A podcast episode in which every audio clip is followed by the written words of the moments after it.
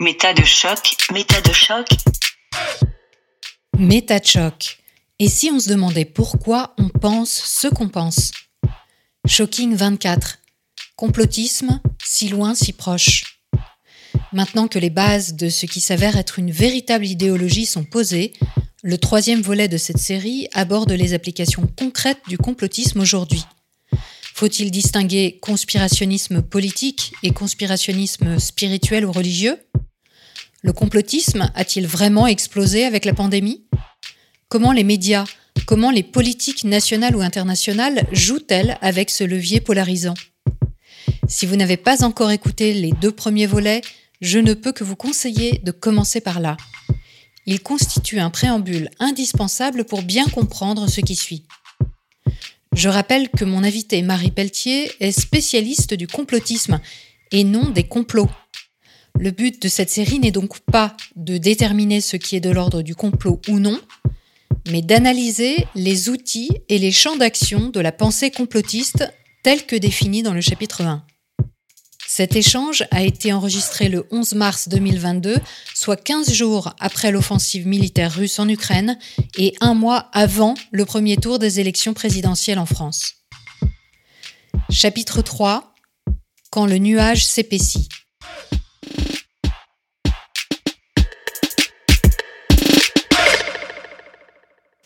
Dans le sillage, en quelque sorte, de ces attentats, on a l'année 2016, qui est une année très importante à plusieurs égards. D'abord en Syrie, c'est la chute d'Alep. Je pense que c'est important de le rappeler parce que c'est un événement géopolitique très très important. Enfin, plus que géopolitique, politique très important, puisque c'est en quelque sorte euh, la dictature qui l'emporte sur les démocrates, mm. c'est-à-dire euh, Assad avec Poutine qui massacre l'opposition syrienne. Hein. Ça a malheureusement un goût d'annonce de ce qui va mm. suivre aussi pour les politiques euh, de Poutine. Et donc on a un espèce de tournant dans les relations internationales où en tant que démocratie, on abandonne totalement l'opposition syrienne et on accepte en quelque sorte, on avalise en quelque sorte que les dictatures l'emportent et, et l'emportent sur des massacres. Donc il y a ça. Et en même temps, je le dis toujours que ça se passe en même temps parce que je pense que ça fait sens politiquement en tout cas, même si évidemment c'est pas une grande concertation, mais en même temps c'est l'élection de Trump, c'est-à-dire que décembre 2016, c'est à la fois la chute d'Alep et c'est l'élection de Donald Trump. Et j'ai coutume de dire que l'élection de Donald Trump c'est un petit peu la victoire du récit conspirationniste, puisque Trump se fait élire. Ah oui, ça c'est c'est l'antisystème qui prend la place du système, donc euh, qui prend la tête du système même. Et donc on a à la fois la chute d'Alep qui est en quelque sorte aussi une victoire des discours de propagande à un autre niveau, puisque quelque part on accepte le récit d'Assad qui se présente comme celui qui va reconstruire son pays, etc., tout en massacrant tout le monde. Et en même temps on a la première puissance mondiale, surtout la première démocratie occidentale, qui voit euh, son pouvoir euh, pris en main par un homme euh, qui s'est fait élire sur une rhétorique complotiste. Mhm. Et je pense que ça a été vraiment un, moment assez important. Et vous savez, on dit souvent que ce qui se passe aux États-Unis nous touche avec quelques années de retard. Et euh, ben, malheureusement, euh, voilà, on a un peu l'impression que ça a été euh, un peu prophétique entre guillemets sur ce qui allait nous arriver politiquement à partir des années 2020 dans nos pays, c'est-à-dire ben, une montée de l'extrême droite de plus en plus grande, une fragilisation de plus en plus grande de nos sociétés par les discours de propagande, etc., etc. Donald Trump, il s'est présenté comme effectivement le candidat anti-système, qui donc, comme vous disiez, est ensuite arrivé au pouvoir. Et ce qui est hallucinant, c'est que les gens anti-système, qui sont dans le complotisme justement de ce côté-là, hein, euh, assez antisémite et puis euh, contre l'impérialisme occidental, etc., vont être des soutiens à Trump. Donc aujourd'hui, il y a toute une branche, et notamment, je pense à la branche un peu spirituelle, New Age, qui va dire que bah oui, Trump euh, malgré tout, hein, parce qu'on connaît aussi ses déboires, hein, on peut pas ne pas les connaître, et notamment euh, son attitude vis-à-vis des femmes, etc. Bah, malgré tout, il représente quand même une sorte de sauveur, une sorte de représentant euh, qui va mettre les pieds dans le plat et qui, à ce titre-là, a quand même des qualités, quoi. Alors que il est à l'origine du concept des fake news. Oui, totalement. C'est d'ailleurs à ce moment-là, hein, c'est au moment de son élection que va se banaliser l'expression fake news parce que c'est lui qui va l'utiliser tout le temps pour en fait discréditer notamment les interpellations des journalistes hein, quand il lui posait des questions en conférence de presse. Trump répondait You are fake news et ce qui montre bien euh, toute la confusion qu'il a installée d'emblée. Hein. Et c'est pour ça qu'on doit faire attention quand on parle de fake news hein, parce qu'on doit quand même se rappeler que c'est lui qui a banalisé l'expression et qu'il faut faire attention au jeu de miroir hein, sur ces questions. En fait, Trump, c'est le moment où politiquement, on a fait basculer sur l'axe vérité-mensonge absolument toutes les questions de société. Donc des questions qui, normalement, à mon avis, devraient plutôt se débattre sur le plan de l'opinion. Tu as ta vision du monde et moi je te combats par ma vision du monde.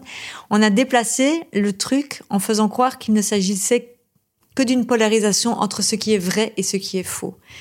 Trump, c'est vraiment ce tournant-là. Oui, et en plus, les choses qui sont réputées connues, euh, qui font partie du socle de connaissances, sont totalement remises en cause par Trump à partir du moment où ça lui convient pas. Donc il est capable de dire que une connaissance acquise, notamment scientifique, peut être questionnée et même plus que questionnée, dire que c'est faux parce que ça lui convient pas. Ce qui est quand même assez hallucinant. Exactement. Oui, parce que c'est comme si tout n'était plus que rhétorique, en fait. Mm. Et c'est là que ça rejoint complètement, euh, d'ailleurs, la rhétorique New Age, qui est de dire chacun sa vérité. Oui, hein voilà, Donc il n'y a pas de problème. Si toi tu dis que c'est faux, moi je peux dire que c'est vrai et inversement, et demain ce sera peut-être différent. Ça ne remet absolument pas en question mon positionnement ou la vérité ultime. Oui, mais pourquoi ça se passe ça? C'est que pour qu'il y ait vérité, il faut pas seulement qu'il y ait des faits sur lesquels on est d'accord, il faut aussi qu'on ait une position commune sur ces faits. Je pense que c'est ça le grand mal de notre époque. C'est que, par exemple, je prends toujours l'exemple du génocide juif parce que celui-là, il est clair. Sur le génocide juif, il s'agit pas seulement de documenter le génocide pour dire qu'il a existé, même si c'est essentiel et que fort heureusement les historiens l'ont fait, mais il s'agit aussi à un moment donné de dire, ben, sur base de ces faits, comment on se positionne par rapport à ça. En fait, se battre pour la vérité, entre guillemets, si on croit en une vérité universelle en tout cas, c'est aussi savoir comment collectivement on se positionne par rapport à des faits. Comment une société démocratique, par exemple, se positionne par rapport à un génocide. Je pense que c'est ça aussi qui manque aujourd'hui. Mm.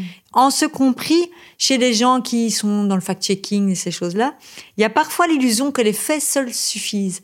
Mais la soif actuelle, elle est aussi une soif de comment on se positionne collectivement par rapport à oui, ces parce qu'un fait ne dit pas forcément ce qu'on doit en faire. Exactement. En fait. C'est comme une connaissance scientifique. Je veux dire, une connaissance scientifique, c'est juste une connaissance. C'est juste une description de la nature telle qu'on la comprend aujourd'hui en l'état actuel des choses. Ça ne veut pas dire qu'à partir de cette description, on doit être prescriptif. La prescription, elle vient au travers euh, des penseurs, au travers euh, des politiques, à partir de faits, ok.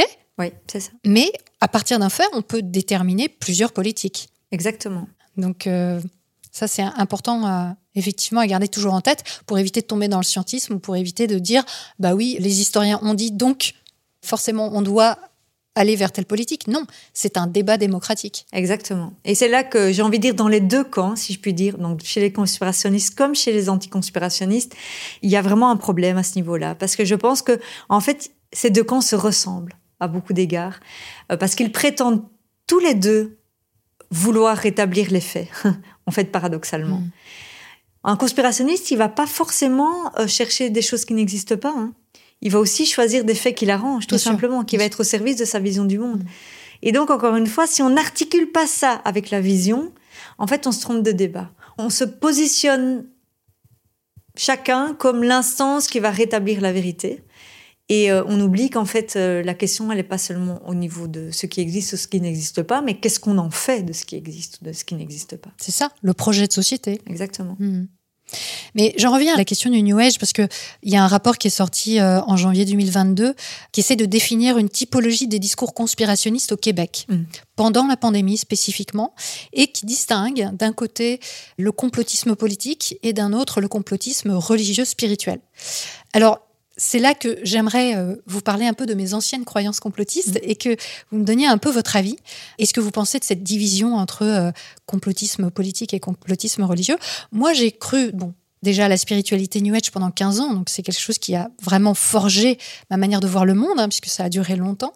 Et parmi mes anciennes croyances que j'ai un peu euh, prise en note, classée euh, de manière chronologique. Ça a commencé, je pense, par Big Pharma, hein, qui était un peu euh, le truc contre lequel il fallait aller, notamment euh, la défiance vis-à-vis des vaccins. Et à l'époque, j'avais même évité de me faire vacciner, mais aussi fait faire des faux vaccins concernant mon fils. On était très loin du Covid, hein. c'était euh, au début des années 2000. Ensuite, bien sûr, l'attrait pour les médecines parallèles. Donc j'ai essayé tout un tas de médecines parallèles qui n'ont de médecine que le mot d'ailleurs, puisque si elles sont parallèles, c'est que justement elles n'ont pas pu prouver leur efficacité. Parce que je croyais aux énergies, je croyais aussi être une enfant indigo venue s'incarner sur Terre pour sauver l'humanité. Donc il y avait ce côté, voilà, il faut pas que j'aille vers des choses chimiques qui vont abaisser mon taux vibratoire et mon éveil de conscience spirituelle.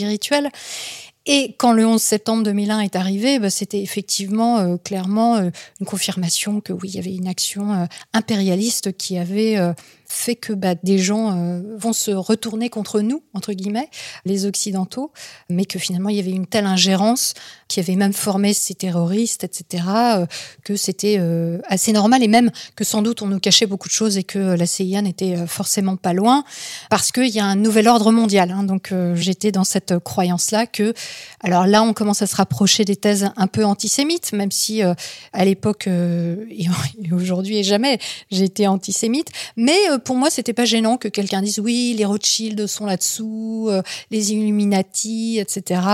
Il y avait cette espèce de société secrète. Voilà, la franc-maçonnerie n'était pas loin non plus. Tout ça était très flou parce que j'étais pas une militante spécifiquement là-dedans, mais disons que pour moi, ça faisait partie d'un ensemble cohérent on va dire. Hein. Donc, comme j'étais une enfant indigo, les méchants, c'était forcément aussi des extraterrestres reptiliens. Euh, c'était logique, hein, euh, qui nous enfermaient dans une matrice qui nous maintenait dans un taux vibratoire bas pour ne pas qu'on exprime notre potentiel divin. Et avec le temps est arrivée aussi euh, la théorie des chemtrails, qui empoisonne la société euh, euh, pour justement toujours baisser le taux vibratoire de personnes qui pourraient exprimer leur potentiel. Été intéressée aussi par les secrets des pyramides, hein, donc ces théories autour euh, du fait que, ben, en fait, les pyramides d'Égypte n'ont pas été construites par des humains, mais par des extraterrestres, par des civilisations perdues comme les Atlantes ou les Lémuriens qui ont pu aider les humains à l'époque, etc. Ou aussi beaucoup plus tardivement les pyramides de, de Serbie, hein, ces fameuses soi-disant pyramides qui sont en fait des montagnes tout simplement, qui ont une forme de pyramide mais qui seraient en fait euh, des portails spatio-temporels qui permettent de communiquer euh, avec euh, d'autres entités extraterrestres, etc. et qui permettraient d'élever le niveau de conscience. J'avais à l'époque aussi une défiance vis-à-vis des ondes 3G et 4G. Hein, on n'était pas à la 5G, donc qui étaient développées au mépris de la santé des personnes, le contrôle des esprits, hein, puisque il y avait ce fameux truc autour de l'opération MK Ultra, ce projet euh, mené par la CIA des années 50 aux années 70 dont on parlait tout à l'heure, qui était réel, mais qui ouvre la porte à d'autres choses potentielles, comme par exemple l'ARP, qui est une base euh, américano-canadienne en Alaska, qui existe réellement et qui mène des études sur le climat, etc., mais euh, qui était vue et est vu encore aujourd'hui par certaines personnes euh, qui adhèrent à des théories du complot comme euh, un lieu où en fait euh, on va agir sur le champ magnétique de la Terre, on va contrôler le climat, contrôler les esprits. Et alors après, bien sûr, tout ce qui est la NASA, les images de la NASA sont fausses, l'atterrissage sur la Lune, bah, on peut en douter, il se passe des choses sur Mars sans doute, etc. Voilà, si je fais un peu le panorama de mes anciennes croyances complotistes, quel est votre diagnostic par rapport à votre grille de lecture? Mais moi, j'ai une vision assez, euh, j'ai presque envie de dire, holistique du complotisme. Attention. me permettre. je le faisais exprès. Mais... Là, là c'est dur, vous êtes dur avec moi. non, je une vision globale en tout cas. Mm. C'est-à-dire que, contrairement à cette étude, j'ai un peu du mal à faire la distinction entre aspect euh, politique et aspect religieux. Et d'ailleurs, je trouve que ça se ressent dans ce que vous racontez, c'est qu'en fait, il y a des imbrications de toutes sortes de thématiques parce que c'est une espèce de package, en fait, l'imaginaire complotiste. C'est-à-dire que quand on rentre dans une thématique, si on prend votre exemple, on peut rentrer par exemple par la porte des médecines alternatives, mhm. on va être beaucoup plus enclin après à aussi, par exemple, être défiant sur le 11 septembre 2001 ou à aujourd'hui euh, croire que sans doute Poutine nous dit euh, un peu la vérité, etc., etc. C'est-à-dire que ce ne sont pas des thématiques qui sont euh, séparées. Mhm. Voilà, il y a vraiment un continuum et qui est sémantique en fait. C'est pour ça que je reviens toujours avec mon obsession sémantique. Et donc, j'ai pas de diagnostic de, ce que vous me racontez. J'ai surtout, euh, j'ai envie de dire, énormément d'empathie en fait, parce que ça permet de dire à quoi sert le complotisme aussi. En creux, ça montre évidemment qu'on est dans une société où globalement, vous n'êtes vraiment pas la seule. Il y a beaucoup de gens qui cherche du sens à ce qui arrive, tout simplement, et que traditionnellement, une société avait des grands corpus pour euh, donner du sens à ce qui nous arrivait, que ce soit des corpus philosophiques ou même religieux, etc., ou politiques d'ailleurs, et qu'on est quand même, depuis l'entrée dans les années 2000, dans une espèce de grand vide. Et c'est ça que je vois aussi en creux, parce qu'évidemment, quand je vous écoute, je me dis en même temps, mais comment est-ce qu'on peut croire à ça ou ça, Mhm. comme je pourrais penser ça de quelqu'un qui va penser que Poutine dit la vérité en disant mais comment est-ce qu'il peut penser ça? Et en même temps, je sais que ça peut arriver à tout le monde. Parce que cette soif d'abord de sens euh, ou de compréhension, rappelons-la comme on veut, elle est universelle, enfin elle est très contemporaine, et qu'on est dans un contexte politique, et moi je reviens toujours avec mon obsession politique, où les réponses apportées sont de cet ordre-là, sont de l'ordre de la croyance, pas seulement de la croyance d'ailleurs, de la confusion aussi, parce que c'est pas seulement le problème de la croyance, c'est aussi le problème de la confusion, c'est-à-dire euh, de nous entraîner plus en plus à un espèce de brouillage de repères en fait. Donc, euh, je dirais que surtout ce que vous avez vécu, c'est le symptôme d'une époque. Oui. Et certaines personnes vont être plus comme vous dans quelque chose d'un peu ésotérique, comme vous avez pu être, et d'autres vont donner une couleur plus géopolitique, on va dire.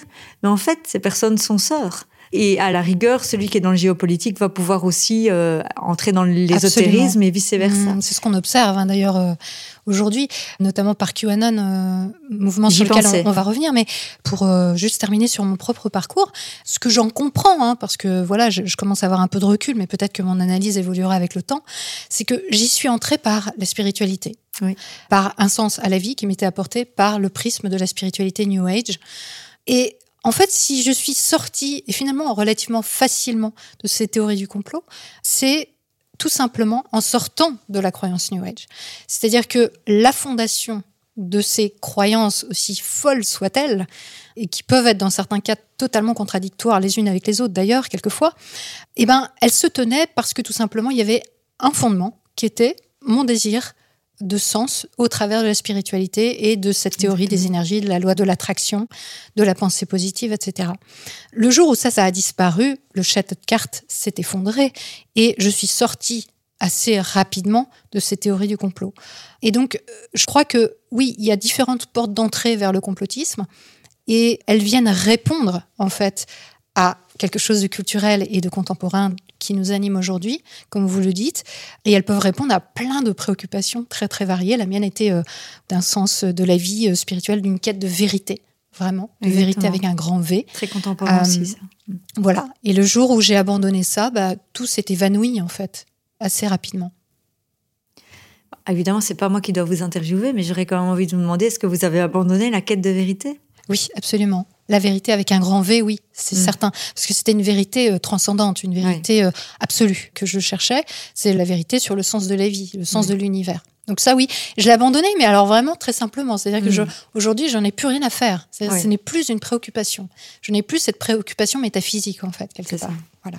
Alors après, bien sûr, la vérité, euh, voilà, plus banalement, m'intéresse au sens euh, la connaissance, les faits. euh, et je pense, comme vous le dites, que c'est quelque chose de fondamental si on veut avoir un discours construit ou une pensée, on va dire plutôt solide, parce qu'on peut avoir un discours construit sur des choses fausses, mais un raisonnement solide. Je pense qu'il faut d'abord, effectivement, s'assurer que ce dont on parle est réel. Bien sûr. En tout cas, j'ai pas adhéré à l'état profond parce qu'à l'époque on n'en parlait pas. Ça n'existait pas, mais bon, je pense que ça rejoint complètement l'histoire de voilà des élites qui nous mentent et puis le nouvel ordre mondial. Enfin, c'est tout à fait en accord. Les élites pédosatanistes, j'ai un tout petit peu euh, ouvert la porte, mais à l'époque c'était vraiment euh, beaucoup moins mainstream qu'aujourd'hui, on va dire. Et je crois qu'aujourd'hui, en fait, euh, le grand mouvement qui charrie toutes ces idées, c'est QAnon. Ouais, la grande force de QAnon, c'est cette force de synthèse en quelque sorte. hein. Je pense qu'un tel mouvement n'aurait pas pu euh, prendre forme avant, j'ai envie de dire. Ça correspond à un moment politique où les idées conspirationnistes sur toutes sortes de thématiques sont devenues très mainstream et tellement mainstream qu'on peut avoir des propositions de récit global en quelque sorte. Et pour moi, la grande force de QAnon, c'est ça. Ils arrivent à agréger en quelque sorte toutes sortes de thématiques Mm. en un seul récit pseudo-explicatif de tout. Et ça, c'est quand même puissant parce que quand on a un récit qui prétend expliquer absolument l'ensemble des réalités, Mm. à la fois ça peut être extrêmement séduisant, quoi qu'on en dise, Mm. parce que ça peut être très rassurant, et oui, très rassurant, je pense qu'il n'y a pas d'autre terme que ça. Et en même temps, c'est terriblement flippant, évidemment, parce que ça montre qu'on peut basculer vers quelque chose euh, à la fois de totalement irrationnel, mais aussi quelque chose qui s'apparente à des dynamiques autoritaires, quoi. C'est Ah oui, vraiment ouais. moi, c'est ça qui me fait le plus peur, c'est qu'à partir de ce moment-là, on peut très très vite basculer euh, vers des choses euh, violentes, euh, des choses répressives. Enfin, on quitte complètement euh, la culture démocratique, quoi. Ouais. Euh, là, je reviens évidemment avec mes lunettes politiques. Bien hein, sûr, oui. mais c'est avec Quenon, bah, j'ai une petite anecdote à raconter. C'est qu'à Bruxelles, je suis tombée une fois sur une manif euh, anti. euh, Je crois que c'était pas encore anti-vax, c'était avant, c'était anti-masque. Mm. Et c'était juste à côté de chez moi. C'était vraiment euh, un moment où la pandémie était très très grave en quelque sorte, et ils étaient tous rassemblés à plusieurs centaines, évidemment sans masque. Et moi, ça m'a énervée. Et j'avais repéré que, évidemment, il y avait beaucoup de drapeaux Quenon dans les manifestants.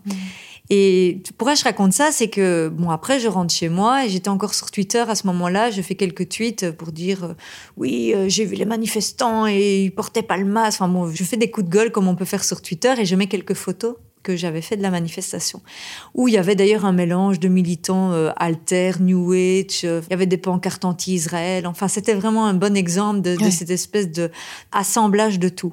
Et tout ça pour dire que suite à mes deux, trois tweets, j'ai eu une espèce de petit raid numérique de la part de militants QAnon, c'est-à-dire qu'ils ont commencé à m'envoyer des messages euh, de menaces, etc. Ils ont réussi à avoir mon numéro de téléphone, je ne sais pas comment. Donc il y a des gens qui m'ont envoyé des messages par WhatsApp. Et j'ai perçu ce côté extrêmement autoritaire, quoi, ce côté extrêmement menaçant. Donc c'est pas seulement oh ils, ils croient n'importe quoi, c'est qu'à un moment donné j'ai senti à quel point c'était des mouvements qui me faisaient penser en fait au soutien des dictatures quand je travaillais sur la Syrie, etc., qui sont directement dans la menace, euh, dans l'accusation, m'accuser d'être une collabo, etc., avec tout ce registre euh, sémantique très particulier. Et donc c'est ça pour dire que moi c'est ça qui me fait craindre surtout euh, ce genre de mouvement, c'est la menace en démocratie pour les idées progressistes en fait. hein. Oui, je crois qu'il y a une radicalisation au travers du QAnon qui est très forte, très très forte, qui est proche d'ailleurs d'une radicalisation religieuse, on va dire, hein, parce qu'il y a un côté très religieux dans l'observance, dans le fait de suivre ce mouvement, et avec une interpénétration très claire de militants, donc au départ qui vont être plutôt axés sur des questions politiques vers le New Age, et inversement des personnes qui viennent du New Age et qui vont aller vers ce militantisme politique euh, antisémite, etc., QAnon. Oui. Euh, donc euh, effectivement, on peut avoir peur, et c'est vrai que comme tout se passe de manière un peu euh, euh, on va dire, euh, underground avec Telegram, etc., il se crée hein, très clairement dans QAnon et dans d'autres mouvances euh, actuelles des groupes où on sent qu'il y a de l'emprise. Il y a des gens qui sont envoyés en mission, comme des croisés justement, qui sont envoyés en mission pour aller euh, troller un mur, pour aller euh, faire une action même euh, dans la vie réelle, etc. Et à qui on demande de ne pas poser de questions. Ils doivent y aller, ils doivent le faire. Ouais, ouais, ça, ça m'étonne pas du tout. Avec un, effectivement quelque chose qui ressemble très fort à l'embrigadement religieux. hein. Ouais. Une autre chose que j'ai pas dite sur euh, mes croyances euh, New Age, c'est que j'étais très très très intéressée et très active dans le channeling puisque je canalisais des entités extraterrestres, etc. Et ce que j'observe avec euh, le Covid notamment, c'est que les entités canalisées sont devenues elles-mêmes complotistes. Alors je rappelle ce que c'est que la canalisation, c'est-à-dire que une personne comme moi ou vous va entrer en communication avec une entité non physique et va se faire l'incarnation par sa propre voix de cette entité, va prendre la parole au nom de cette personne. Donc c'est pas moi qui parle, c'est vraiment cette entité, cet esprit qui parle au travers de moi.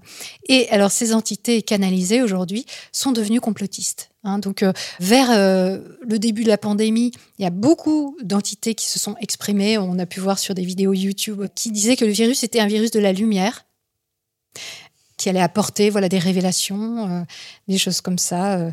Et puis, sans crier gare, maintenant, bah, on s'aperçoit que finalement le virus, d'après toujours ces mêmes entités, c'est un virus de l'ombre. Voilà. Donc c'est assez intéressant de voir que les entités euh, canalisées suivent un peu le, le Le flux, le mouvement des croyances terrestres. Oui. Et sur cette question du Covid, il y a énormément de personnes qui disent Ah, depuis le Covid, il y a énormément de personnes qui sont tombées dans le complotisme. Qu'est-ce que vous en pensez? Alors, comme pour beaucoup de choses, j'aurais envie de dire c'est vrai et c'est faux.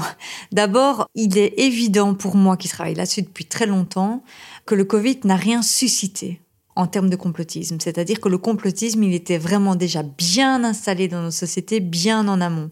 Et que bien sûr, quand il est arrivé, comme le logiciel conspirationniste était déjà très bien installé, évidemment que c'est devenu quelque part un logiciel confortable et pratique pour plein de gens. Ça, c'est sûr. Donc, je dirais, non, le Covid n'a rien inventé, n'a rien initié en termes de conspirationnisme. Cependant, pour nuancer quand même un petit peu, il est vrai qu'on en parlait tout à l'heure, le Covid et tout ce qui a suivi, ça a été un choc, ça a été un bouleversement, et que sur ce choc, sur ce bouleversement, notamment sur ces peurs aussi, il y a des gens qui ont pu se réfugier vraiment dans un logiciel conspirationniste parfois un peu plus radical. Ça, je l'ai vu parce qu'il y a des gens qui m'ont contacté, des gens qui me parlaient d'un membre de leur famille ou d'un membre proche en disant j'ai un proche qui a basculé. Au mhm. début, je disais mais non, on bascule pas comme ça, je n'y crois pas. Et en fait, effectivement, déjà avant, souvent ces personnes avaient des lectures conspirationnistes, etc. Donc ça ne vient pas du jour au lendemain du ciel, bien évidemment.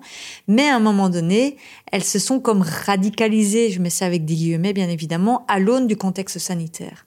Ça, effectivement, ça s'est passé avec euh, ce que d'ailleurs on a pu tous observer, je pense, dans nos familles, dans nos entourages, des frictions de plus en plus grandes mhm.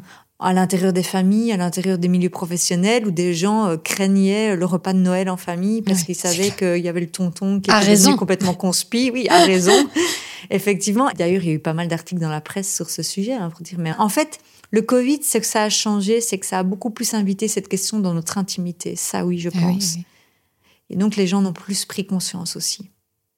Oui, c'est tout à fait le constat que je fais. Et d'ailleurs, euh, moi aussi, je suis tout à fait d'accord sur le fait que le complotisme, au même titre que les croyances qui accompagnent euh, cette histoire autour du Covid, qui serait soit un faux virus, soit un virus qui aurait été créé à des fins de soumission de la population, soit un vaccin qui serait euh, lui aussi créé à des fins de soumission ou d'empoisonnement de la population, etc.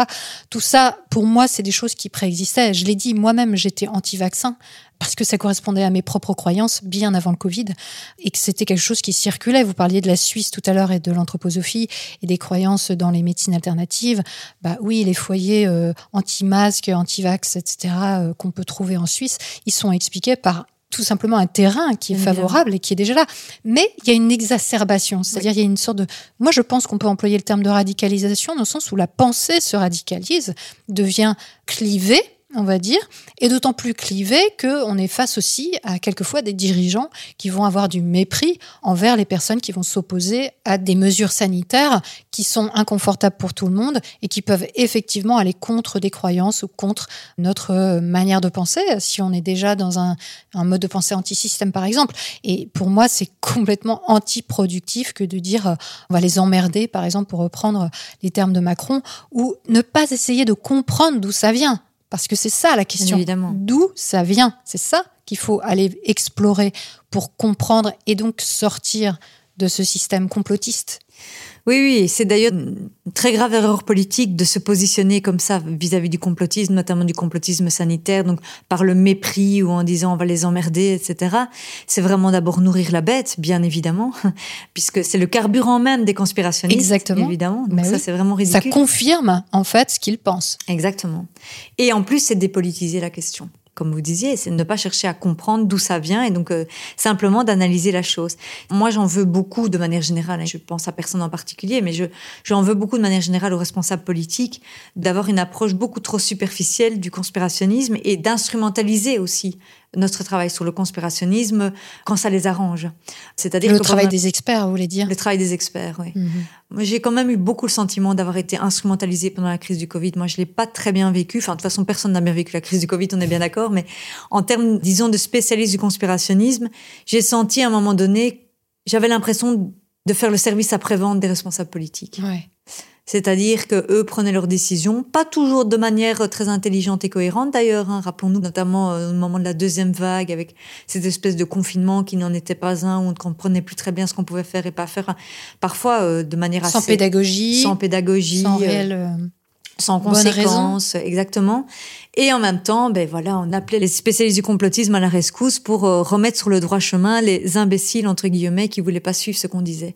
Et je trouvais ça extrêmement malsain, notamment euh, aussi dans le discours médiatique. Hein, ça peut aussi se répercuter cette tendance à aller chercher des experts du conspirationnisme pour gérer les inconforts qui sont engendrés par les décisions politiques. Quoi. Oui, puis dans ce flou artistique et plus qu'artistique, finalement, euh, il y a d'un côté euh, le mépris vis-à-vis de ces personnes-là, et puis d'un autre, et quelquefois par les mêmes acteurs, de dire oui, mais il faut les consulter. ces gens-là. Ils sont contre le masque, ils sont contre les vaccins, il faut les consulter. Mais euh, on ne va pas consulter des personnes qui sont en fait contre ces institutions, qui sont contre toute démarche qui s'appuierait sur la science ou qui s'appuierait sur des processus démocratiques. Oui, ouais, totalement. Ça m'évoque tout de suite un, un exemple. Il n'y a pas longtemps à Bruxelles, il y a eu les grandes manifestations anti-vaccins, c'est-à-dire euh, manifestations européennes avec tous les militants euh, européens euh, anti-vax, ils se rassemblent. Et il y en ah a eu surtout une grosse manif très impressionnante mm. avec, je sais pas combien de personnes, mais des dizaines de milliers, ça c'est sûr. Au niveau international, quoi. Au niveau international. Se, rassemblaient. voilà parce qu'on est aussi à un moment politique où il y a cette internationalisation justement. Et pourquoi je raconte ça, c'est que je voyais euh, des dirigeants politiques en Belgique hein, réagir à ces manifestations et ne sachant plus trop comment faire ou en tout cas essayant de récupérer notamment mon travail et celui d'autres spécialistes sur la question. Donc ces dirigeants avaient retenu qu'un des enjeux c'était la confiance. Et donc l'idée c'était il faut créer de la confiance avec les manifestants et donc il faut les consulter justement. C'est fou. Et et je me suis mis, je pense que c'était sur un plateau télé en Belgique, je me suis mis dans une colère euh, vraiment noire, hein, parce que là, je me suis dit, mais en fait, oui, je parle beaucoup de la confiance, effectivement, je pense que c'est un enjeu majeur de société, mais pas pour dire qu'on doit aller faire nuit debout avec des fachos, quoi. Enfin, nuit debout, c'est parce que je repense toujours à la fois où j'ai vu nuit debout et j'ai vu les gens assis par terre en train de lever les mains quand ils étaient d'accord ou, pas lever les mains quand ils n'étaient pas d'accord, et un espèce de pseudo euh, mirage consultatif. Et je me suis dit, mais en fait, il y a des espèces de dirigeants politiques qui fantasment de faire, je sais pas moi, de la démocratie participative avec l'extrême droite en disant c'est comme ça mmh. qu'on va les faire revenir vers nous. Et ça m'a mis vraiment en colère parce qu'en fait, L'enjeu de confiance, il nécessite qu'on soit extrêmement clair sur nos fondamentaux, qu'on sache très bien ce qu'on défend et avec qui on le défend. On pourrait donner un autre exemple aussi un peu plus soft, on va dire, c'est Macron sur les vaccins. Moi, j'aime bien rappeler que Macron, euh, au début de la vaccination, il n'était pas en mode allez tous vous faire vacciner, hein. pas du tout. Il était plutôt en mode n'y allons pas trop fort, chacun fait ce qu'il veut, je ne vais surtout pas forcer personne, parce qu'il était dans ce truc, il faut, il faut euh, créer du lien, il faut ménager, etc. Puis bon, après, évidemment, euh, voyant que les gens ne se faisaient pas assez vacciner, il a changé de tactique, on va dire. Mais je trouve ça très grave, en fait, tous ces comportements-là, parce que c'est extrêmement inconséquent et c'est ne pas comprendre que combattre le complotisme demande un projet politique clair, d'une part, et donc de mettre des limites politiques claires, et que c'est seulement à ce hmm. prix-là qu'on va pouvoir recréer de la confiance dans la société. Alors, je voudrais préciser une chose, bien entendu, que on a le droit d'avoir une opinion anti-masque ou anti-vaccin sans être complotiste et sans être d'extrême droite. Ça, il faut vraiment le dire. C'est une question d'information d'abord, mais aussi d'avis personnel pour soi-même et pour la collectivité. C'est, comme on l'a dit tout à l'heure, une question aussi d'avis, d'opinion, etc. Même si ça a des impacts forts sur soi et sur les autres.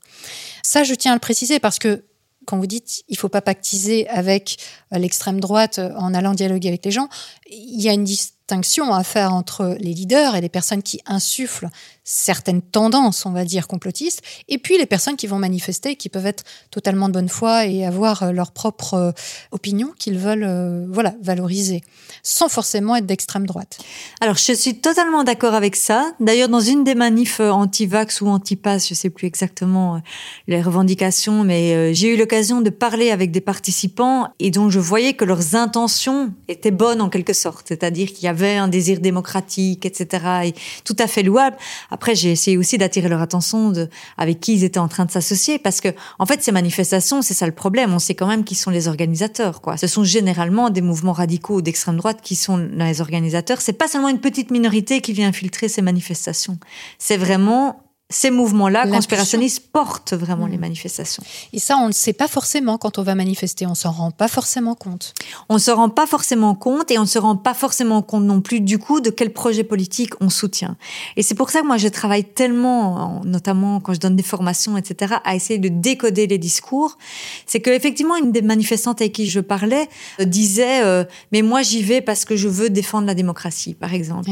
J'ai essayé simplement de lui dire mais d'attirer son attention sur le fait que ben, les gens avec qui elle allait manifester n'étaient pas franchement de ce côté-là, en fait. Et donc de remettre les mots à leur place. J'y crois beaucoup à ça. Mais ça, c'est un travail de tellement longue haleine. Et c'est ça aussi le problème de la lutte contre ce type de discours de manière générale. C'est que pour faire vraiment de l'éducation, de la formation, appelons ça comme on veut, on peut pas le faire en un coup, quoi. C'est vraiment un travail euh, au long cours à mon avis, un chantier éminemment politique. Quoi. C'est retravailler à la culture démocratique. Ça, on l'aura compris. c'est légèrement mon obsession. non, mais c'est vrai parce que, en fait, les gens, très souvent, dans ces manifs, ont une vision politique, ont envie de défendre quelque chose, mais malheureusement, ça rime au mauvais discours. Je pourrais dire ça oui, comme ça. Oui, il y a une sorte d'instrumentalisation aussi euh, bah, d'un ras-le-bol, euh, de la manière dont certaines politiques sont menées, de certains mensonges avérés. Tout à fait. Il y a des gens qui surfent sur ça, qui vont faire non seulement de la désinformation, mais vont aussi enrôler les gens dans du militantisme en fait. Totalement, d'autant qu'il faut aussi savoir que la colère, le sentiment d'injustice, etc., ce sont toutes des choses légitimes en soi, mais que le sens qu'on donne ou l'objet qu'on donne à notre colère, ça, ça peut être quelque chose de très instrumentalisé. Par exemple, on peut se sentir très mal, je sais pas, à cause de la pandémie, on peut se sentir très mal, très seul, etc. Mais après, on peut être séduit par un discours qui va nous dire, bah, ta souffrance, euh, le fait que tu te sens mal, c'est à cause de un tel ou c'est à cause de ça. Et à la fin, on va croire que cette cible qu'on nous a montrée, c'est vraiment le vrai coupable de ce qu'on ressent. Alors qu'en fait, ça n'a rien à voir. C'est juste un discours construit idéologiquement. Et c'est ça qu'il faut essayer de mmh. décortiquer. Oui, et avec euh, la pandémie, c'est vrai que le temps passé en ligne et donc sur les réseaux sociaux et tous ces discours a vraiment renforcé une sorte de flou, de confusion et puis d'engagement de certaines personnes sur des voies glissantes en fait. Hein. Je veux dire, je crois que pas grand monde peut se revendiquer aujourd'hui d'antisémite.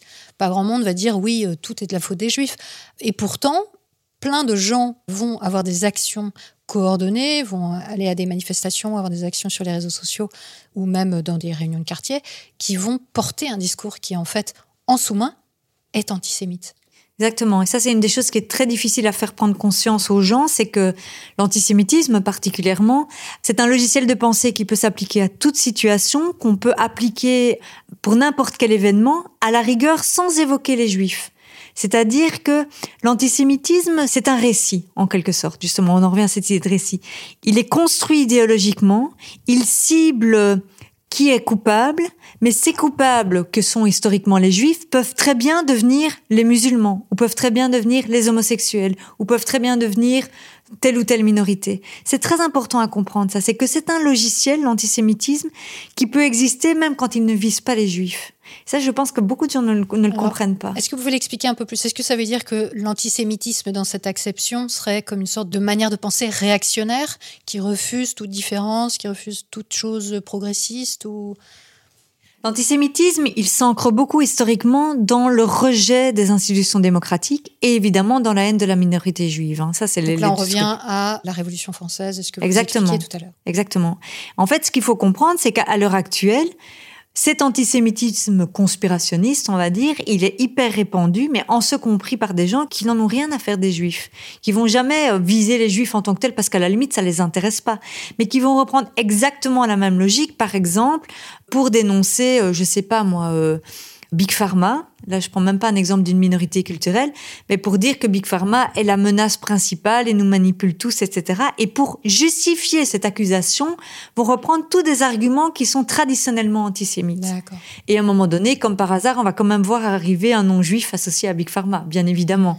Mais je veux dire, la personne qui va dire ça ne va pas du tout avoir conscience d'être dans une rhétorique qui a des références antisémites ou qui se structure comme le discours antisémite. Et ça, c'est très compliqué à faire prendre conscience parce que personne n'a envie d'entendre qu'il est, potentiellement dans l'antisémitisme. Et c'est complexe. C'est complexe parce que vous dites que c'est antisémite. C'est antisémite, oui, historiquement, culturellement, c'est pas pour ça que la personne est antisémite. Ça, je fais quand même la distinction. Mais ça veut dire que le mode de pensée, il faut savoir qu'en fait, l'antisémitisme, c'est très profond dans nos sociétés, culturellement très ancré. Et donc, quand on essaye d'analyser le monde, c'est un des modes de pensée vers lequel spontanément, en quelque sorte, on va se réfugier c'est-à-dire notamment ce mode de pensée complotiste hein, qu'on a décrit tout à l'heure. La croyance que ce qu'on nous dit est un leurre et que tout ça est au service d'une minorité cachée, etc. Tout simplement. Ça, c'est finalement l'antisémitisme historique dans nos sociétés. Et cette logique-là, aujourd'hui, on la retrouve, alors je vais pas dire partout, je ne veux pas non plus généraliser, mais elle est rendue très mainstream, en ce compris par des gens qui vont dire non mais moi tu peux jamais dire que je suis antisémite ou moi je suis juif par exemple. Comment tu pourrais dire que j'ai un discours antisémite? Alors ça c'est très compliqué parce que en même temps t'as pas envie passer pour la meuf qui voit des antisémites partout. Donc tu vous êtes un peu complotiste là. oui c'est ça. Non mais en fait c'est simplement parce que c'est culturellement très ancré comme manière de penser, comme manière de voir le monde dans nos sociétés, et que donc on a des référents un peu inconscients, j'ai envie de dire, dans lesquels on vient piocher, même si on est insoupçonnable par rapport à l'antisémitisme. Ça me fait penser à une caricature qui a été publiée aujourd'hui même dans une revue relativement récente publiée en France qui s'appelle Franc-Tireur et qui se présente comme représentante de la raison, rien que ça, et qui vient de publier donc un dessin où on voit Éric Zemmour, dont on sait qu'il a des origines à la fois juives et berbères, dessiné à côté de Marine Le Pen et de Mélenchon, en train de baiser la bague de Poutine. Et il se trouve que Zemmour est dessiné de profil, avec un nez crochu, un menton fourchu et avec un visage vert, qui reprend vraiment typiquement les visuels antisémites du 19e et du 20e siècle. Eh bien, Franc-Tireur est tenu par plusieurs personnalités ouvertement, clairement juives. Donc ça pose question et quelque part, ça revient à ce que vous dites, c'est-à-dire que là, on a clairement un dessin qui reprend les codes antisémites, qui montre une personne en la désignant très très très très clairement dans notre imaginaire comme juive, et ça devient ça caractéristique essentielle du dessin Zemmour est juif, c'est ça qu'on voit dans le dessin, et c'est publié dans une revue qui se prétend comme pourfendeuse du complotisme, très souvent anti-musulmane. Hein. Et ça rejoint ce que vous disiez aussi sur le fait que tout ça, c'est en fait les deux faces d'une même médaille. Oui, exactement. Et évidemment, c'est un aspect euh, tout à fait terrifiant. Hein. Ça, je suis bien d'accord. C'est terrifiant. Mais ça montre bien, encore une fois, et c'est pour ça qu'il ne faut pas essentialiser les gens en fonction de leur origine. Hein. L'antisémitisme, c'est une pensée réactionnaire très profonde dans nos sociétés qui peut toucher en tout cas comme logiciel de pensée, comme code symbolique, etc., qui peut toucher absolument toutes les communautés, en ce compris la communauté juive. Je veux dire, personne n'est immunisé par nature, on pourrait mm. dire, contre ce type de discours. Alors, évidemment, par exemple, dans l'exemple que vous donnez avec cette caricature de Zemmour, on se demande quand même comment personne dans le comité de rédaction n'a bugué, quoi. Ça, vraiment, on se le demande. Et ça montre aussi à quel point la vigilance démocratique est vraiment en berne dans notre société. Moi, ça m'inquiète. Mais je trouve que quelque part, ce n'est pas si étonnant que ça. C'est ça que je veux dire. C'est que malheureusement, on peut intérioriser, on pourrait dire, des codes, même quand notre intention n'est pas du tout celle-là. En fait, ça me rappelle un peu la question du sexisme, où on voit bien que le sexisme, il est porté par les femmes autant que par les hommes, alors peut-être de manière différente et peut-être euh, d'une manière moindre, je ne sais pas, mais en tout cas, ce qui est clair, c'est que dans notre société, le sexisme, il est porté aussi par les femmes, et par exemple la manière dont les mères éduquent leurs enfants, que ce soit les filles ou les garçons, etc.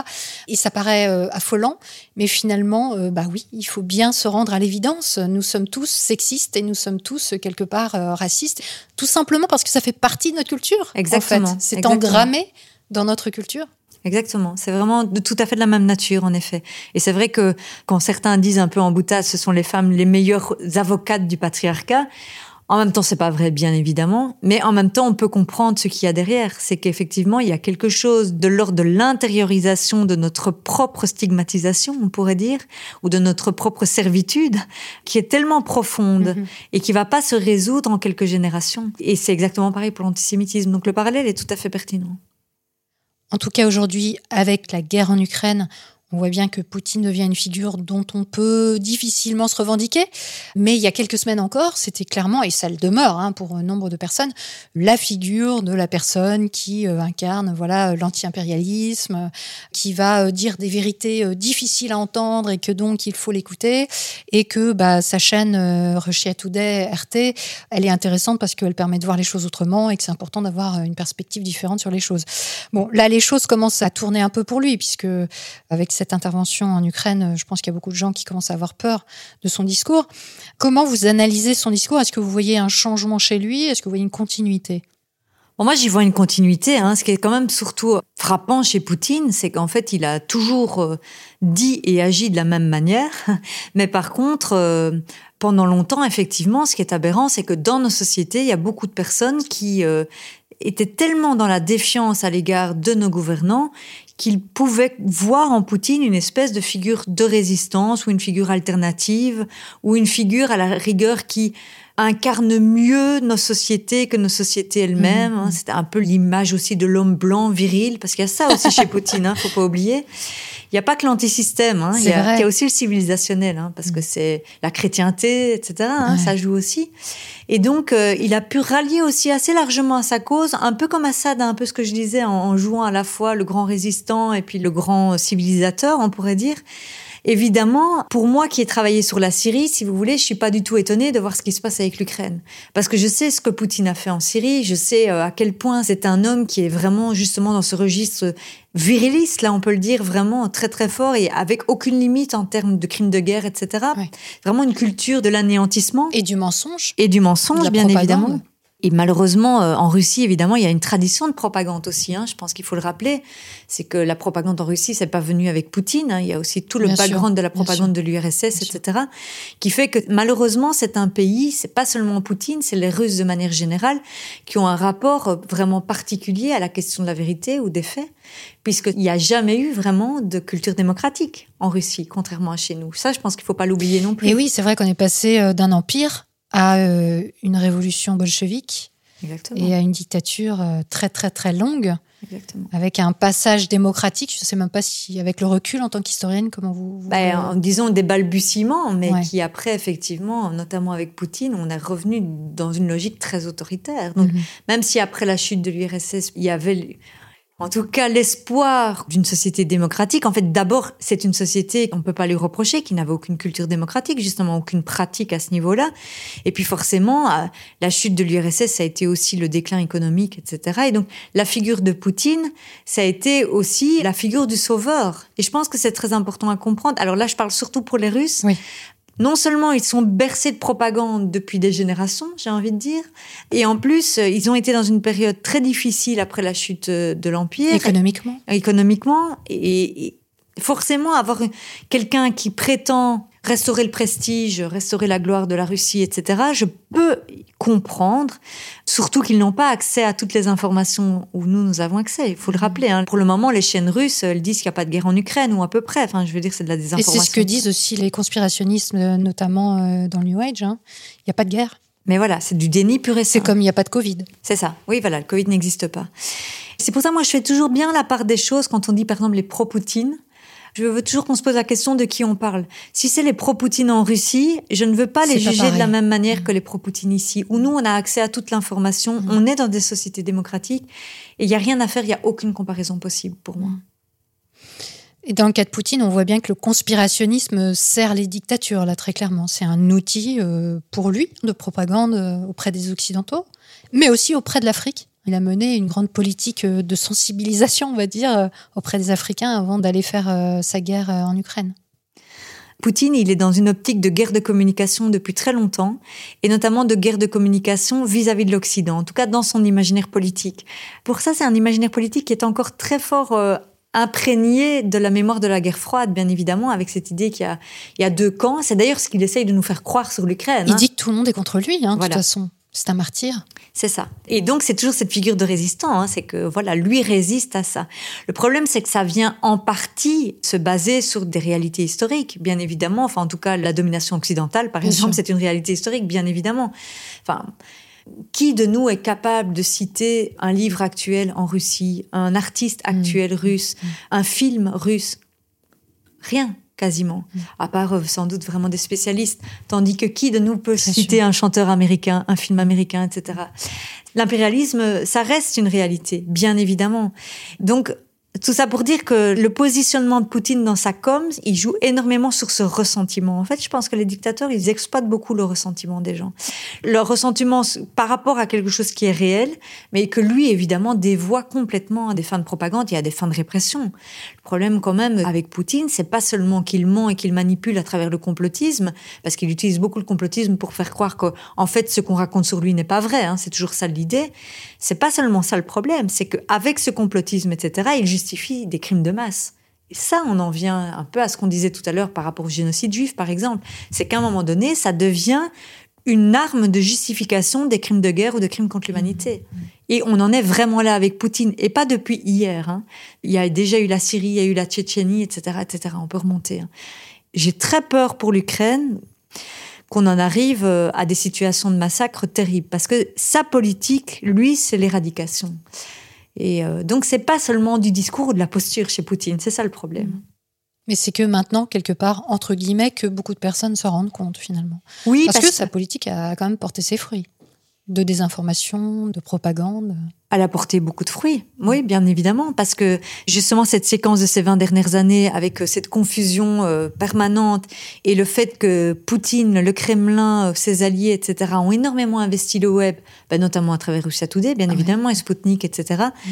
on les a vus être très actifs à chaque fois qu'il y avait un moment un petit peu de fragilisation du débat public en Europe. Pensons au Brexit, par exemple, pensons aux Gilets jaunes en France, pensons même aux États-Unis à l'élection de Trump. On sait que les soutiens du Kremlin, alors ça ne veut pas dire que les soutiens du Kremlin ont fait élire Trump, hein, il ne faut pas être trop simpliste, mais qu'ils ont joué un rôle non négligeable dans la campagne de Trump, évidemment.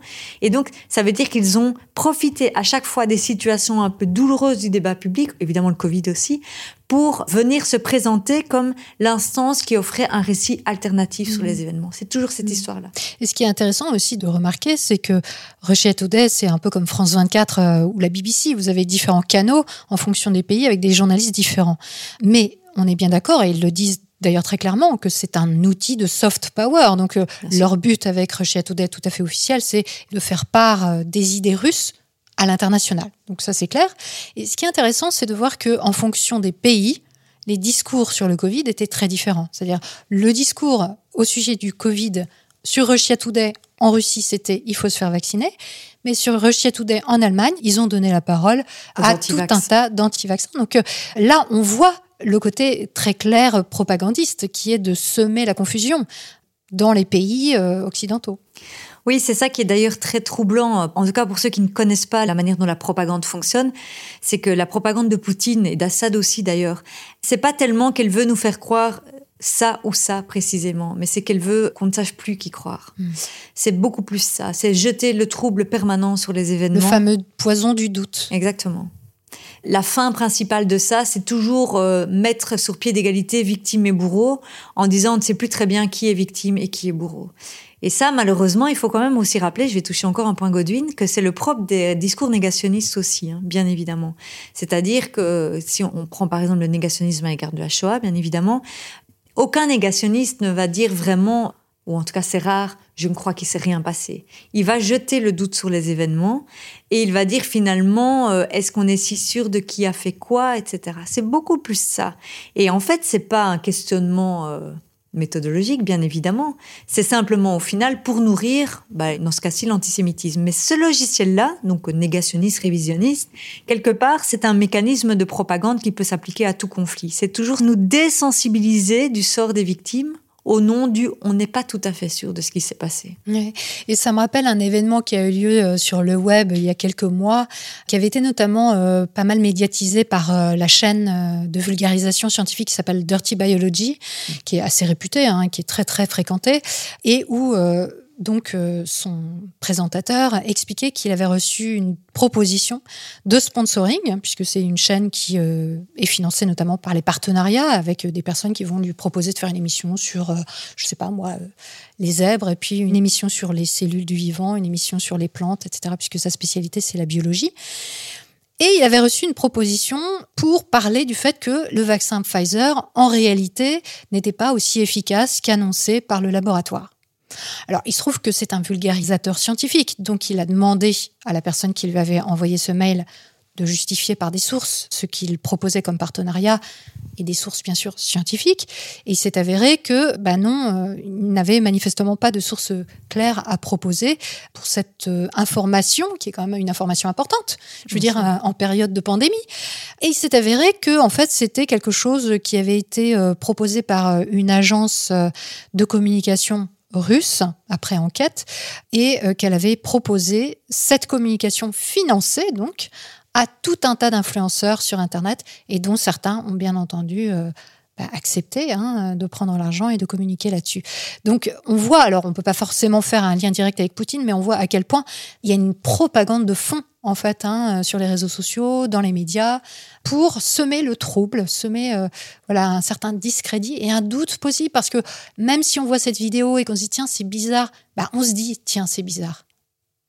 Ouais, ouais, totalement. Moi, je l'ai vu aussi sur la Syrie déjà, cette manière d'utiliser notre fonctionnement capitaliste, on pourrait dire ça comme ça, notamment cette logique de Le partenariat, financement. le financement, puis nos codes aussi, hein, les vidéos YouTube, etc. Pour en fait, Révélation, parce que c'était ça aussi, c'est la révélation. exactement. On vous donne l'exclusivité de l'information. Voilà, exactement. Moi, je l'ai vu pour la Syrie quand notamment ils invitaient des jeunes blogueurs ou vlogueurs à venir faire des séjours en Syrie, à faire des vlogs en Syrie. Il y en a eu beaucoup, hein.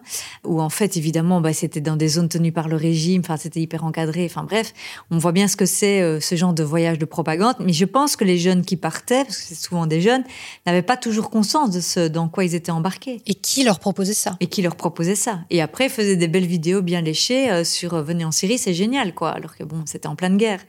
C'est pour dire que effectivement, les régimes autoritaires ont compris nos codes à beaucoup d'égards. J'ai presque envie de dire parfois ils les comprennent avant nous. Enfin, c'est-à-dire ils savent les exploiter Mm. plus vite que les progressistes en tout cas. Mm.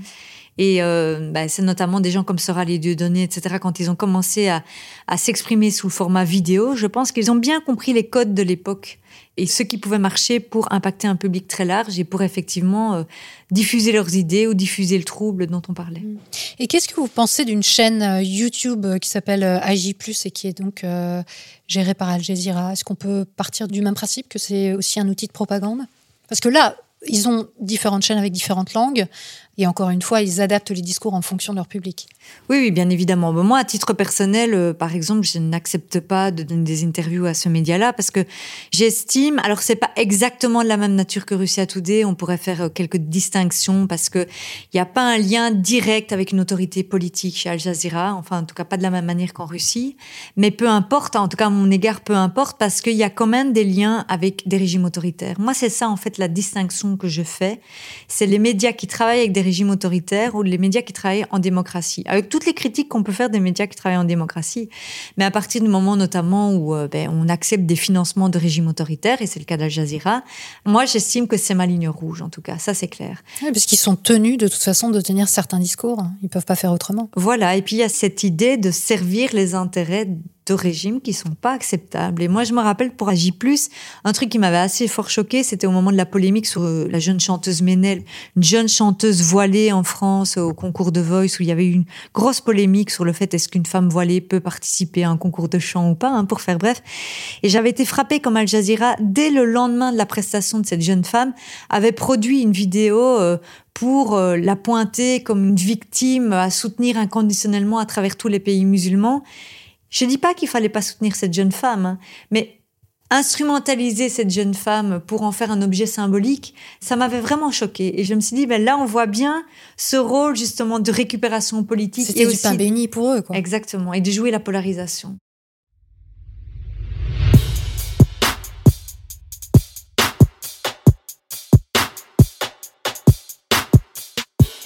Merci à celles et ceux qui ont fait cette semaine un don ponctuel ou mensuel pour que Méta de Choc, podcast indépendant, gratuit et sans publicité, vive et croisse. De nombreuses auditrices et auditeurs vous sont reconnaissants. Si vous aussi vous souhaitez apporter votre pierre à l'édifice, suivez le lien en description vers les plateformes participatives. De quoi sera fait le chapitre 4 Ce que je peux vous dire, c'est qu'il y aura du name dropping. Oui, on va donner des noms et ça risque de faire grincer plus d'une dent. Mais est-ce si surprenant alors que nous progressons vers le dénouement de cette série? Les habitués savent bien que non. En attendant, pour tromper votre impatience, je vous encourage à aller consulter les ressources mises à votre disposition sur la page de l'émission, sur le site métadechoc.fr. Et comme toujours, prenez le temps d'observer la manière dont vous pensez et de la questionner. Vous n'imaginez pas ce que vous pensez.